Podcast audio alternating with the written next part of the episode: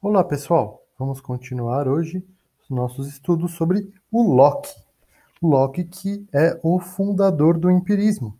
Mas hoje vamos deixar de falar um pouco da epistemologia, como nós estávamos tratando, né, da teoria do conhecimento, e vamos falar do aspecto político da filosofia do John Locke.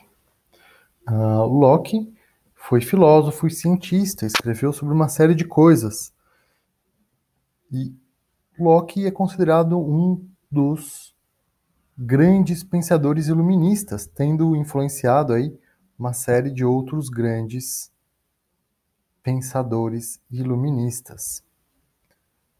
Um, ele influenciou, inclusive, a Declaração de Independência dos Estados Unidos. Diz o Locke que todos os seres humanos, sendo iguais e independentes, nenhum tem o direito de prejudicar o outro na sua vida, na sua saúde, na sua liberdade ou na sua propriedade. Então, vamos falar hoje um pouquinho de três aspectos do liberalismo uh, lockeano. O primeiro, a sua tolerância religiosa. Em seguida, o seu liberalismo. Locke é considerado um dos fundadores do liberalismo e, em terceiro lugar, a sua teoria política do contratualismo, que nós já falamos um pouquinho quando vocês estavam no primeiro ano na sociologia. Vamos começar pelo segundo ponto, a tolerância religiosa.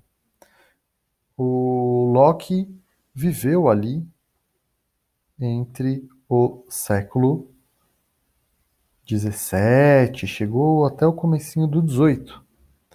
E ele viveu num período permeado de guerras religiosas, sobretudo por conta aí da, do advento do protestantismo. E o Locke defendeu que a religião e crenças religiosas não deveria ser matéria de discussão ou algo que devesse ser de matéria do Estado. O Estado não deveria impor uma religião para os seus cidadãos. Uma vez que a religião, segundo Locke, é algo da esfera pessoal, não podendo ser, portanto, tema de disputas entre grupos de uma mesma sociedade de um mesmo Estado, ou entre Estados diferentes. Ele mobiliza aí três argumentos centrais para defender a sua ideia da, da tolerância religiosa. Em primeiro lugar, os seres humanos são finitos e, como tal, somos incapazes de verificar a pretensão do valor de verdade das doutrinas religiosas. Nós nunca conseguiremos ter um dado empírico que prove qual doutrina religiosa é a correta. Segundo ponto, mesmo que a gente fosse capaz de conhecer Deus e verificar aí qual doutrina religiosa é correta, mesmo que a gente fosse capaz de fazer isso, forçar uma religião para alguém não tem um efeito desejado, já que eu não posso forçar uma crença. E isso resultaria aí num, uh, uh, numa reação por parte daquelas pessoas que tiveram, que foram forçadas ou coagidas a crer numa coisa que elas não creem. E, em último lugar, a coerção de alguma doutrina religiosa traz mais desordem e violência e anomia social do que simplesmente permitir que as pessoas possam crer na doutrina religiosa que elas quiserem. Vamos então agora falar um pouquinho sobre o liberalismo, do qual o Locke é um dos fundadores. Uh, o liberalismo é um termo muito ambíguo e sujeito a uma série de discussões aí a respeito do que seria o liberalismo. Um, o liberalismo ele é reivindicado por grupos de todo o espectro político, da direita mais extrema à esquerda mais extrema, do Tea Party ao anarquismo. De uma forma geral, a partir do senso comum, o liberalismo é um conjunto vago de princípios normativos, quer dizer o quê? Que estabelece uma norma e de generalizações empíricas. Quais são essas generalizações empíricas e esses princípios normativos que geram uma série aí de recomendações políticas? Em primeiro lugar, a primazia dos indivíduos como fonte da norma social e não do Estado ou de outros grupos. Em segundo lugar, de que os indivíduos são livres. A liberdade é compreendida como o direito que eu tenho de viver a minha vida sem ser interfer sem que a minha vida tenha nenhuma interferência de algo externo a eu próprio. A não ser que a minha vida interfira na vida dos outros. Então, um, uma das consequências dessa liberdade do indivíduo é, a, é o seu direito de reagir contra interferências, coerções, obrigações que são impostas ao indivíduo, visando aí minar a sua liberdade. Esse é um dos fatores que influenciou, inclusive, a segunda emenda da Declaração dos Estados Unidos, o direito a portar armas. Porque uma vez, a gente vai falar um pouquinho isso mais para frente, mas uh, os seres humanos, os cidadãos que compõem uma sociedade, teriam o direito de dispor de todos os meios para uh, derrubar um governo tirânico. Terceiro lugar, dos princípios normativos do liberalismo a partir do senso comum de hoje. Direito à propriedade e à liberdade econômica, propriedade privada. Em quarto lugar, a ordem social não é contrária à liberdade individual, mas, por outro lado, ela surge, ela emerge da liberdade individual. Quinto ponto: coerção e violência só podem ser usadas de maneira defensiva para eu manter os meus direitos, direitos esses que são naturais. Já vamos falar um pouquinho mais sobre isso. Em último lugar, o Estado mínimo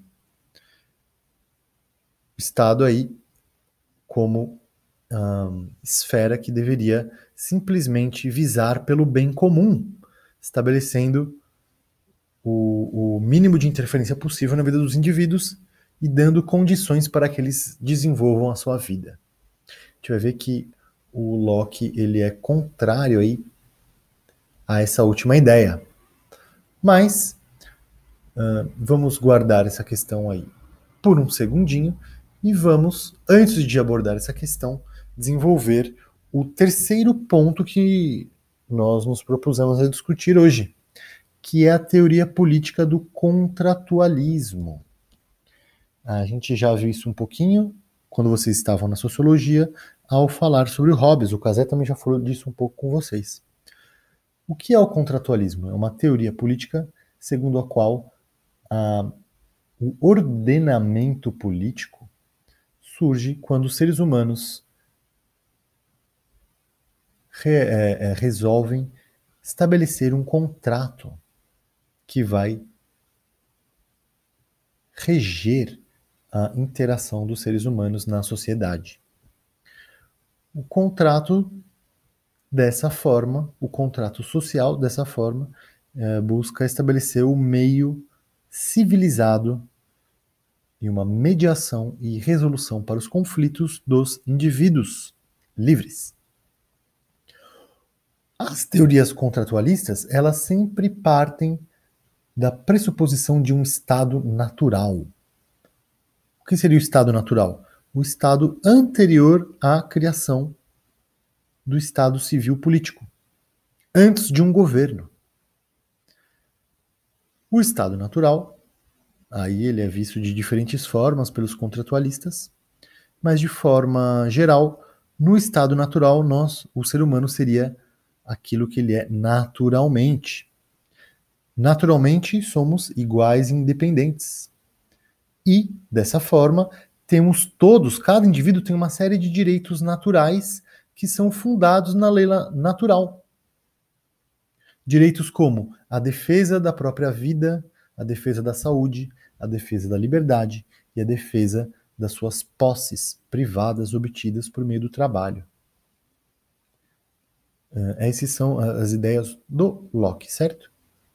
Assim, uh, entre, uh, vamos voltar um pouquinho. Entretanto, segundo Locke, todos nós nascemos racionais e tolerantes por natureza. De onde é que vem isso? Bom, isso vem de Deus. Deus criou o ser humano e, como tal, deu ao ser humano uma série de direitos. É, por ser um ser humano e, portanto, criado por Deus, que todos nós nascemos livres, nascemos iguais e nascemos com essa série de direitos que são naturais e inalienáveis. Assim, embora a gente possa uh, uh, nos tornar egoísta, lembre-se que o Locke é um empirista, né? A, a experiência cumpre um papel fundamental. A maneira pela qual nós agimos e uh, no campo do conhecimento a percepção das coisas vai ditar muito sobre o que as coisas serão para nós mesmos. Assim, embora a gente possa nos tornar egoísta por meio das nossas ações, a gente nasce livre tolerante e racional. Acontece que, nesse estado natural, uh, há uma série de inseguranças. Eu não tenho, uma, enquanto indivíduo, uma segurança a respeito daquilo que ocorrerá amanhã. Pode ser que um outro indivíduo resolva me agredir, um outro indivíduo que seja mais forte do que eu. Pode ser que haja um problema na que me impeça de produzir comida para mim mesmo.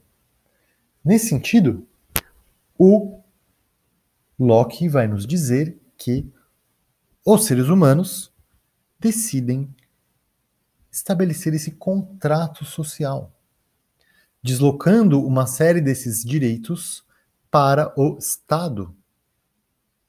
O Estado, dessa forma, seria o resultado de um acordo consentido entre os seres humanos iguais, livres e racionais.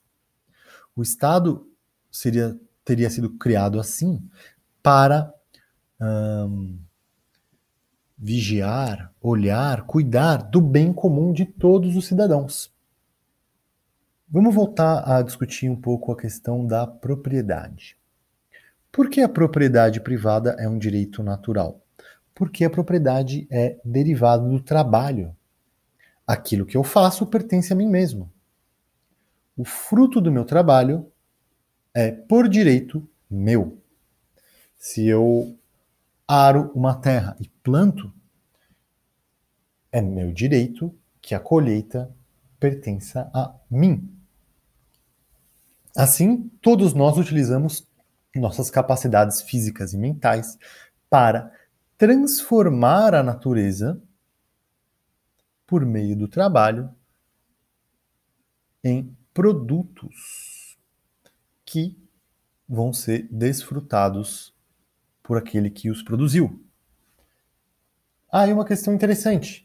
Deus criou não apenas os seres humanos, mas a natureza. A natureza é comum a todos os seres humanos. A natureza não possui dono. A propriedade privada, segundo Locke, recai aí sobre o fruto do trabalho, sobre a transformação da natureza.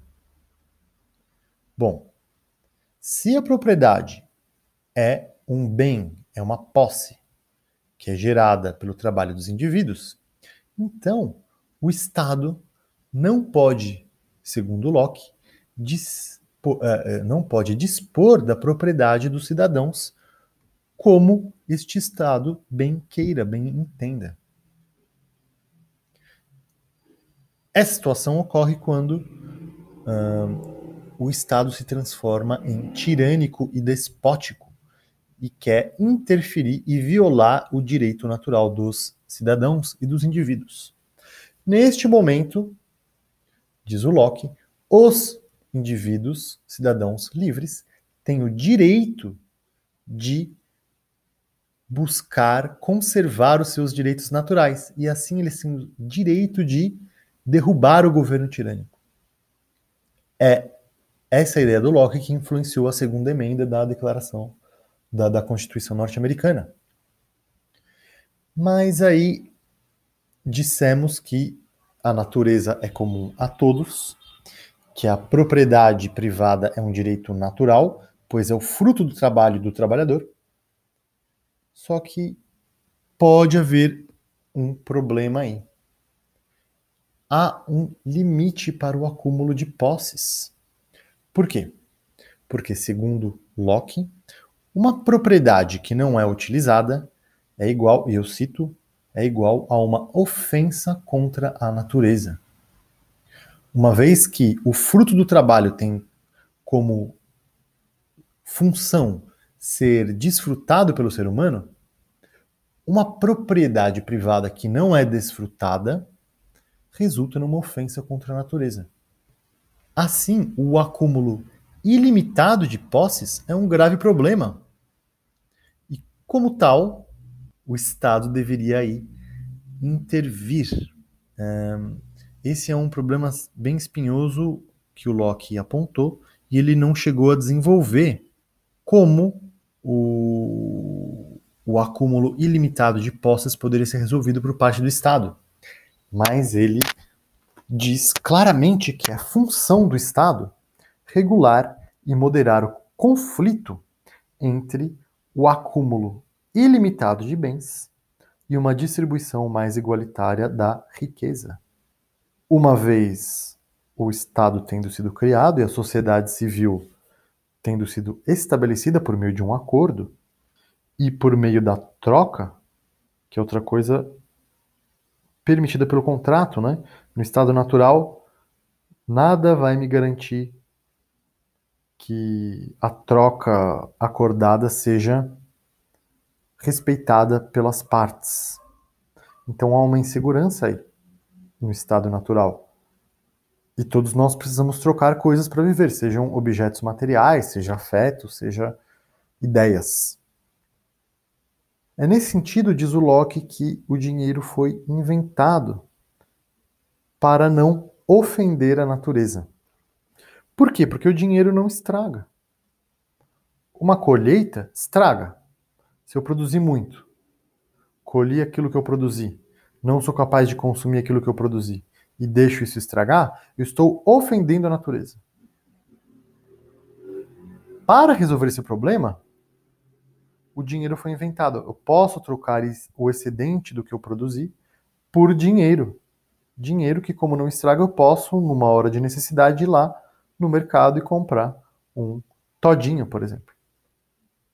Mas uma vez o Estado, a sociedade civil, tendo sido criada, tendo sido criado, e um, um dos papéis do Estado, como nós falamos, é garantir acordos de troca acordados pelas partes, às vezes posso, nessas relações de troca, acumular mais uh, de uma forma desmedida gerando aí um desequilíbrio em relação aos demais seres humanos que compõem a mesma sociedade. Daí surge a desigualdade social, rapaziada, segundo Locke. Por meio de um acordo tácito no uso do dinheiro, como forma de não ofender a natureza, não desperdiçar produtos, e pelo acúmulo desmedido de dinheiro por parte de alguns, surge uma desigualdade social cuja função do Estado seria precisamente regular. O Estado, segundo Locke, ele só é criado, já que nós nascemos livres e iguais, o Estado é criado para quê? Para tornar nossa vida melhor ainda, visando o bem dos indivíduos e da sociedade como um todo. É o bem comum, é a ideia do welfare state. Assim, uh, é papel do Estado, segundo Locke, garantir as nossas liberdades individuais e o bem comum. E aí a gente tem um pequeno ou grandíssimo problema, que seria, hoje em dia, o liberalismo é compreendido pela tese que você quer eliminar completamente o Estado. Mas isso é um, uma contradição em termos. Afinal de contas, né, as pessoas que se dizem liberais e buscam destruir o Estado, com isso, isso é uma discussão de princípio, rapaziada. Isso mina o próprio capitalismo. Ao buscar defender o capitalismo contra o Estado, buscando então reduzir o Estado ao mínimo possível, essas pessoas acabam, sem querer, minando as próprias condições pelas quais o capitalismo funciona. Não existe capitalismo sem Estado, pessoal. Quem é que garante os contratos? Imagine uma sociedade capitalista sem Estado, se é que isso pode ser possível algum dia. Dado um conflito, quem vai mediar esse conflito? Uma milícia armada? Mas daí você não tem mais capitalismo. Você tem uma relação política de pura força, que não é mediada mais pelo dinheiro, é mediada pelas armas. E aí, o problema. O liberalismo extremado advoga pelo aniquilamento total do Estado e de toda forma de regulação social que parta do Estado. Ora, se o Estado foi criado para tornar a convivência entre os homens algo mediado, racionalizado, visando o bem comum de todos, se nós nascemos todos livres, tolerantes e racionais, como é que isso pode acontecer? Esse é um grande problema, inclusive principial do liberalismo, sobretudo do Locke. O liberalismo do Locke parte do princípio de que nós somos iguais, livres, tolerantes e racionais. Mas o que nós observamos, a torto e direito aí por fora, é que frequentemente as pessoas agem de uma forma contrária ao que dita a razão, contrária à tolerância. E, de modo mais absurdo ainda, frequentemente as pessoas agem de modo contrário ao seu interesse pessoal, se for racionalmente pensado. Então, uh, termino esse episódio de podcast lançando essa discussão, deixando para vocês refletirem aí qual seria o papel do Estado, uma vez que uh, hoje em dia o liberalismo busca aniquilar completamente o Estado. Mas um Estado completamente aniquilado recairia numa espécie de Estado natural. Estado natural, não há nenhuma mediação ou regulação da convivência entre os seres humanos. Segundo Locke e os contratualistas todos, o Estado é criado justamente para fornecer uma base de convivência mais harmônica e com maior segurança para todos. Então, terminamos esse episódio lançando aí essa questão. Qual o papel do Estado? O que vocês acham? Um abraço e até o próximo episódio, pessoal.